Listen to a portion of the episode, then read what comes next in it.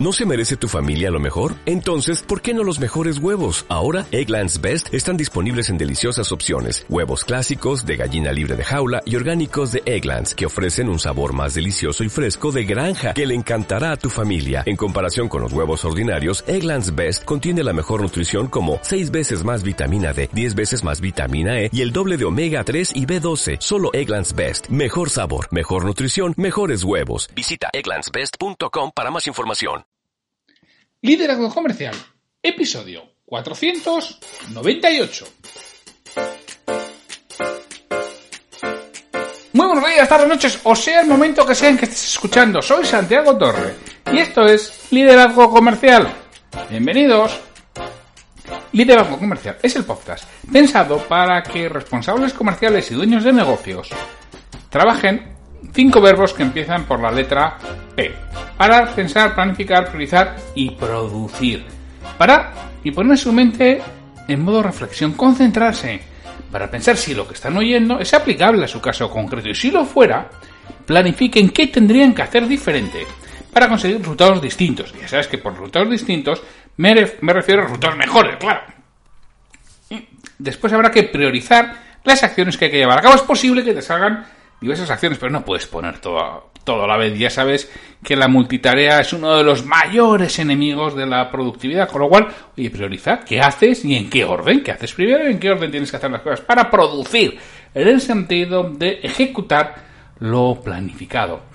Es un podcast, ya sabes, de lunes a viernes, episodios diarios, en los días de labor y mi trabajo es ayudar a que precisamente esos propietarios de empresa, esos responsables comerciales, paren, piensen, planifiquen, prioricen y produzcan bien con mi apoyo y acompañamiento, o si no, pues sin el mío, pero esa es mi especialidad, ayudaros y apoyaros en eso. Y habitualmente lo hago a través de procesos organizados, estructurados y con una metodología que nos lleva a esa mejora de ventas que eso tengo mayor control y tranquilidad sobre lo que está ocurriendo. Hoy es el miércoles 23 de septiembre de 2020. Y hoy vamos a hablar de preguntas y respuestas. Cada dos semanas, pues suelo quitar alguna pregunta que tengo por aquí que me ha llegado y es lo que vamos a hacer hoy. Hoy vamos a contestar a dos preguntas de Marian y de Alfredo. Antes de empezar, permitidme recordaros que el portal liderarivender.com, en donde tenéis en este momento ya creo que son 48 piezas de, de material, de clases, de audios, de vídeos, de eh, eh, monografías, infografías, podcast premium, que por 15 euros al mes tienes acceso a todo, a todo, y es decir, menos de 30 céntimos por cada pieza de material. Y os lo recuerdo porque, bueno, hemos cambiado esta semana antes ofrecíamos un curso de DIS como registro gratuito, porque una parte tiene registro gratuito, y ahora estamos ofreciendo una clase de liderazgo situacional de Paul Hersey y Ken Blanchard, en el que yo explico lo que es, y una clase de, sobre las seis leyes de la persuasión de Cialdini. Además de la clase en vídeo, que de 20 minutos, tienes la presentación en PDF que he utilizado y, bueno, y una pequeña hoja de trabajo que te puedes bajar. Si ya estás registrado en liderarivender.com no en la parte de suscriptor, que por supuesto si eres suscriptor ya lo tenías, estás registrado en la parte gratuita, oye, ahora también puedes tener acceso. Y si no, regístrate y tienes acceso a ello. Y si te registras como suscriptor o patrocinador, tienes acceso a los 40, las 48 piezas de material. Y sabes que semana a semana vamos subiendo más.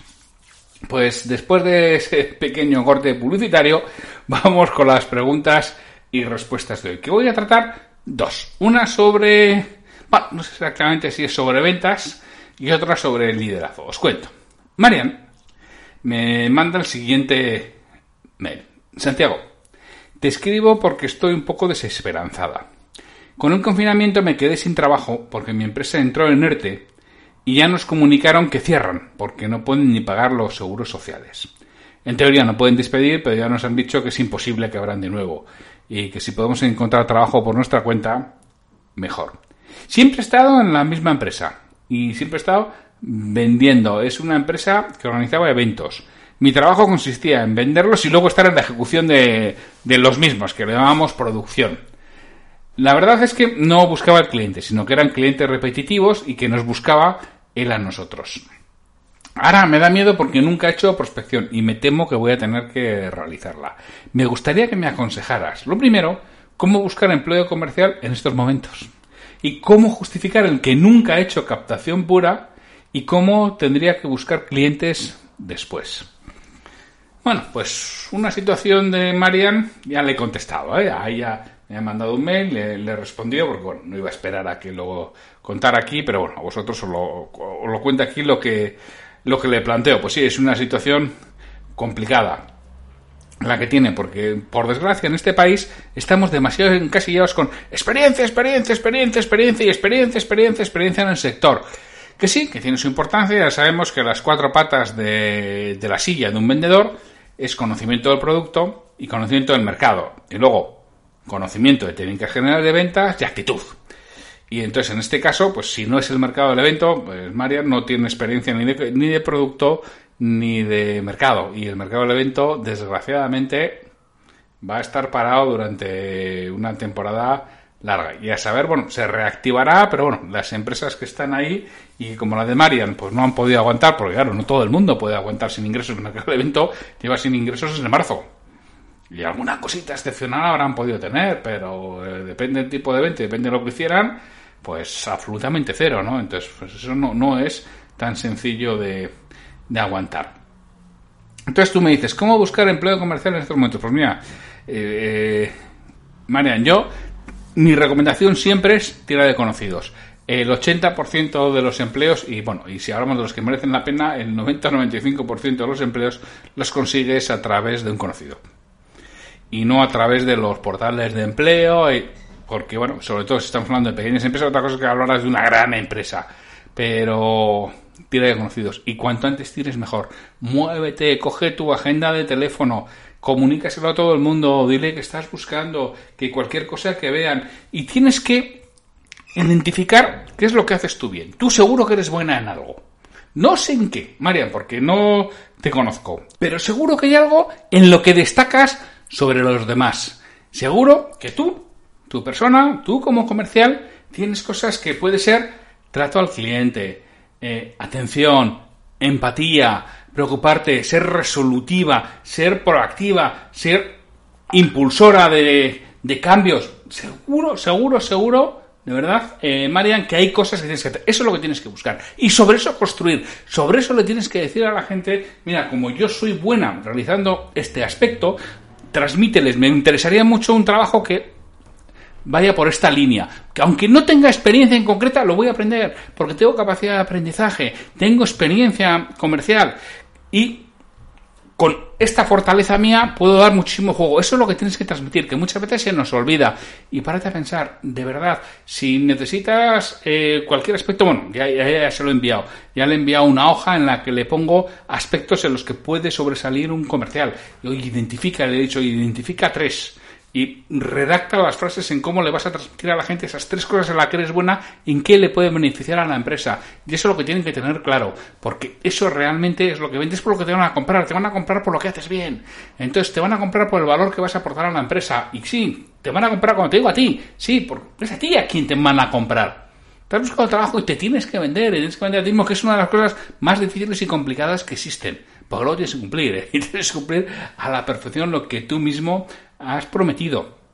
Entonces, hay que identificar esos aspectos en los que eres bueno de verdad y transmitirlo al cliente. Transmitirlo, en este caso más que al cliente, a los conocidos a los que les vas a pedir que se muevan. Y ser lo más claro posible. Me gustaría una empresa de estas características. Me gustaría un puesto de trabajo de, de, este, de este, perfil. ¿Por qué? Porque con esta fortaleza mía es cuando voy a rendir de verdad. Y eso es lo que tienes que, que buscar en empleo de esta forma. Y luego, por supuesto, tienes que seguir con portales de empleo, con LinkedIn, con todo lo que quieras. Pero de verdad, tira de conocidos. No esperes, no digas, ah, ya sí, eso ya luego. No, ahora Ahora, ahora te pueden hacer caso, después ya no, después se olvidan de ti, de verdad. Tira de conocidos y no te dé ningún apuro de tirar de conocidos. Es, vamos, una recomendación clarísima. ¿Cómo justificar en el que nunca he hecho captación pura? No justifiques. Vamos a ver. Tienes que hablar con el cliente de lo que te une, no de lo que te separa. El que algo no tengas te separa. Y no te va a comprar por lo que te separa, te va a comprar por lo que tiene. Ya te lo tira él. Y si quieres, lo puedes decir en un momento determinado, pero no inicialmente. O sea, no vayas de cara. Si en un momento determinado dices, mira, no, efectivamente yo nunca he hecho captación pura, pero en contrapartida tengo esta característica positiva, esta característica positiva y esta característica positiva que me van a permitir, que me van a hacer, tengo estos contactos, tengo estas relaciones, tengo esta forma de hacer, siempre con tus fortalezas. Y si eso no tengo, pero no te preocupes que lo voy a desarrollar y no te preocupes que no es tan necesario porque estas fortalezas lo, lo suplementan. Fíjate, ya sabes que yo siempre digo que lo más importante de la venta sucede antes de ponerte delante del cliente tienes que pensarlo, tienes que trabajarlo, tienes que explicarlo, tienes que argumentarlo previamente para podérselo transmitir cuando te sientes delante de alguien para, oye, ver si eres la persona que encaja en el trabajo, con lo que ellos están buscando y a ti también te, encaja. Y esa es la clave, el estar segura de ti mismo. Y si tú estás segura de lo que haces bien, es que se nota en el hablar, en la convicción, en la fuerza, en lo que dices. Y te has preparado un poco en qué le puede ayudar a esa empresa lo que tú haces bien, Además, el resto no lo van a hacer. El resto de candidatos no lo hacen. ¿Por qué sé que el resto de candidatos no lo hacen? Porque al que, al que lo hace le ofrecen trabajo y no está buscando. Y va a tres entrevistas, ¿eh? No va más. Porque cuando alguien te dice eso, vamos, es que el entrevistador llora de alegría, le caen lagrimones. O sea, ya si encima no preguntas cuándo son las vacaciones y ni casi ni el sueldo, vamos, ya son lagrimones de cocodrilo gordos y todos de, porque claro, no está acostumbrado a ese tipo de cosas, y esa proactividad, ya que le dejan las cosas tan claras y te diferencias de una manera notable. No tengas miedo a, no haber hecho captación pura. Si tú haces bien, si has identificado bien tus tres características fundamentales para qué le pueden valer a la empresa, no importa tanto. Dirán, bueno, pues ya lo aprenderá. No me preocupa, porque lo vas a transmitir con los ojos, sobre todo, con una fuerza y una pasión, porque estás convencida de ello. Y te tienes que convencer, ¿eh? que eres buena en eso. Y la tercera parte que me plantea es cómo podría buscar clientes después. esto es cuando la matan a ella. Mira, tienes un ciclo de prospección aquí en, en liderarivender.com. Al principio, en los orígenes de los tiempos, en los primeros 50, 60, 70 capítulos, hay un ciclo de, que hablo de 17 o 20 modos de prospección distintos búscalos al principio eh, y los oyes y los escuchas. Pero sí, indudablemente vas a tener que hacer prospección. Si nunca has hecho, te va a costar. Porque para mí es lo más importante de un vendedor, la prospección. Es clave. Luego hay otros aspectos, ¿eh? pero es que si no generas interesados, no vendes. No puedes estar viviendo de lo que te caiga. Como vendedor, repito, con otras cosas puede que sí, pero no puedes estar viviendo lo que te caiga. No suele ser suficiente. Entonces tendrás que prospectar de muchas maneras diferentes. Puedes hacer eh, puerta fría, puedes hacer teléfono, puedes hacer mails, pues, mailing, pero siempre personalizado, no genérico. ¿eh? Puedes hacer mailings personalizados, puedes asistir a, eventos, puedes asistir a reuniones de networking. Hay, repito, tienes, no sé, 16 o 17 modos diferentes de buscar nuevos clientes que los tienes explicado en 20 minutos cada, cada uno de ellos y cada una de esas técnicas y tácticas que, oye, algunas te tienen que encajar. ¿Cuál? No lo sé, porque cada persona, cada mercado, cada mundos distintos. Tienes que hacer con la que estés cómoda, pero con alguna te tienes que sentir cómoda, las tienes que hacer y tienes que tener dos, tres o cuatro funcionando y a, raíz de ahí te van a entrar clientes. Tienes que quizá leer un poco y, trabajarlo, trabajarlo y trabajarlo. Eh, es complejo, no nos vamos a, engañar y decir, no es tan difícil. No, sí, sí, eh, hacer prospección es complejo, recibes muchos noes y hay que trabajar mucho la resiliencia, pero es lo que hay, María. Mm, o María, perdona. No vas a encontrar ahora un trabajo como el que tenías, que tenían los clientes repetitivos y me buscaban. Y de todas formas, atenta, muy atenta, huélelo, porque alguien va a coger sus clientes, ¿eh? Eso no se pierden. Hoy sí, pero dentro de seis meses, dentro de ocho meses, dentro de un año, alguien se los va a llevar, ¿eh? Estate atenta porque alguien va a necesitar un puesto de comercial eh, en tu sector, en la zona en la que tú estabas, porque los eventos se volverán a hacer y costará seis meses, ocho meses o año y medio, pero vuelven, ¿eh? Esto no se ha ido, ya no ha desaparecido, no es un mercado que ya nunca más se van a hacer, no, no, no, se van a seguir haciendo y va a volver, ya alguien nos va a hacer, así que estate atenta. Ahí eso es lo que tendrás que estar prospectando el mercado y viéndolo y viendo los movimientos, a ver quién coge esos clientes, a ver quién monta una empresa y, puedes volver a trabajar si te interesa el mercado. Eso yo ya no lo sé porque no me lo has dicho. Bueno, pues Marian, mucho ánimo, fuerza, valor y ya por ello Ya, ya me contarás que me encantaría recibir un mail tuyo diciendo, oye Santiago, que tengo trabajo, vamos, es algo que me, realmente me encantaría. Y bueno, la segunda pregunta, que en este caso es relacionada con el liderazgo, nos la hace Alfredo. Esta es una pregunta más corta. Alfredo se conoce que es de, ya sabéis lo, de, lo del DISC, porque vamos, es bastante escueto. ¿Cómo puedo hacer que mis operarios cumplan las normas? Por mucho que les digo y les insisto, no hay forma. Y tengo miedo de que tengan un accidente y se me caiga el pelo. ¿Por qué la gente no cumple las normas? Pues nada, pues esto es lo que me pregunta así el amigo Alfredo, sin muchos más datos. es cierto, muchas veces nos preguntan, ¿por qué no se respetan las reglas? ¿Qué no está funcionando? ¿Qué, está fallando? ¿Por qué intentas de todo en forma positiva, en forma negativa y no, no, no hay manera? Entonces, bueno, recapacitando un poco en lo que me plantea Alfredo y tirando de un artículo que escribí hace tiempo, oye, me he dado cuenta que la mayoría de gente que conozco, incluyéndome a mí, ¿eh? yo también, a mí me pasa lo mismo. Pasamos por situaciones semejantes. En la parte personal, con los hijos, madre mía, los adolescentes, y en la parte profesional, ¿no? Entonces, la percepción que tengo es cómo creamos las normas y qué hacemos. Bueno, hacemos normas para que se cumplan. Y las imponemos. Son impuestas. Y todos deben entenderlas ya y acatarlas, claro autocrático, total y absoluto, ordeno y mando. Normas e impuestas. Y además, el que no las recibe, el que no las cumple, recibe un castigo. Eso sí, no siempre se da el castigo a los que no cumplen. Porque mmm, hay algunos que son caballito blanco. Y cuando nos hartamos, ¡ah! Castigamos exponencialmente. ¡ah! Y ahora no sales de casa en año y medio, le dices a tu hijo. Porque otra vez has mirado para otro y ese día que te ha pillado torcido no solo es el año y medio. Castigo eh, exponencial y sin ningún sentido. Entonces, es un. Todo tiene una doble cara. Porque si te dedicas a premiar por cumplir las normas, mmm, malo. Si te dedicas a castigar, pues también malo. Aquí tenemos la paradoja de la velocidad, ¿no? Porque hace 10 años, hace 15 años, hace 20 años, la limitación era la misma que ahora, 120 en autopista. ¿Y por qué antes íbamos a 160 y ahora no pasamos de 130? Somos más, más respetuosos, nos hemos convencido de la importancia de ir a 120. No, sencillamente porque antes era más difícil que nos sancionaran. Antes había algunos radares, no mucho. Ahora vamos, te cascan de todas, todas, vamos, no te libras como vayas a 160 te han caído multas por todos lados, con lo cual, cuidado, cuidado, cuidado, voy a 130 o a 140 por si acaso, que las de 140 las puedo pagar, las de 160 empiezan a ser ya más peligrosas. Entonces, tenemos que ver cómo, cómo lo hacemos. Pues mira, Alfredo, yo te voy a dar algunas pistas. De, bueno, he estado reflexionando para intentar dar, dar pistas y llegar a las siguientes Conclusión. Lo primero, cuando creamos una regla, debemos pensar cómo la van a percibir todos los involucrados y la impresión que tienen las personas que son responsables de hacer cumplir las reglas si no somos nosotras mismas. Y que las hagan valer por liderazgo, por autoridad y no tanto por imposición.